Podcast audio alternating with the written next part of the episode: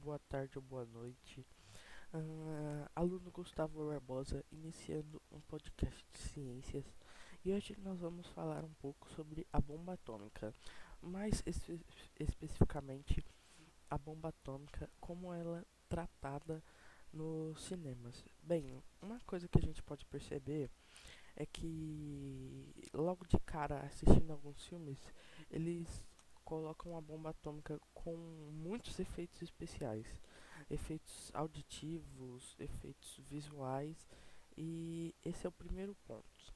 Outro ponto que eu observo é que um filme que eu já assisti, eu não lembro o nome especificamente, mas tinha uma bomba atômica e quando a bomba atômica é lançada, o cara se escondia atrás de uma parede e se protegia da bomba atômica sendo que na realidade, como nós podemos ver, um, quando a bomba atômica foi lançada em Hiroshima ou Nagasaki, tudo, todas as pessoas que estavam próximas da bomba ou a um raio de 800 metros foram completamente evaporadas, só restaram as sombras delas na parede. E a gente pode perceber isso no filme que isso não é não é tratado de forma correta.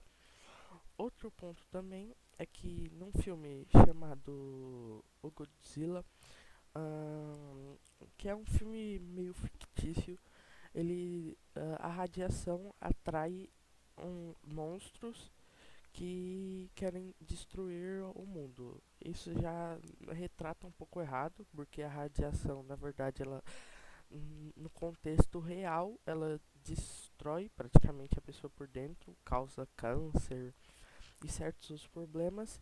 E no filme, radiação atrai os monstros. E nesse filme, principalmente, a gente pode ver o cinema tratando a bomba atômica com diversos efeitos especiais e um, efeitos auditivos, efeitos sonoros, com um grande excesso de efeitos e isso foi o que eu encontrei quando eu assisti a filmes.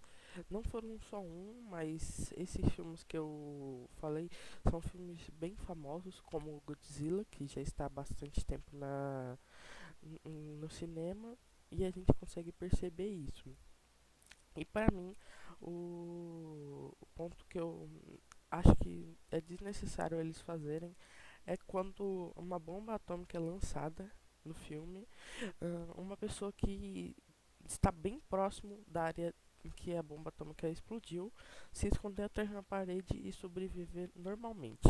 E agora, em relação aos decibéis, uh, foram 194 decibéis e foi o som um, que já mais alto escutado no mundo inteiro. Então, esse é um pouco do meu podcast. Foi um podcast rápido, mas teve as informações necessárias. E espero que vocês gostem. Até a próxima e tchau!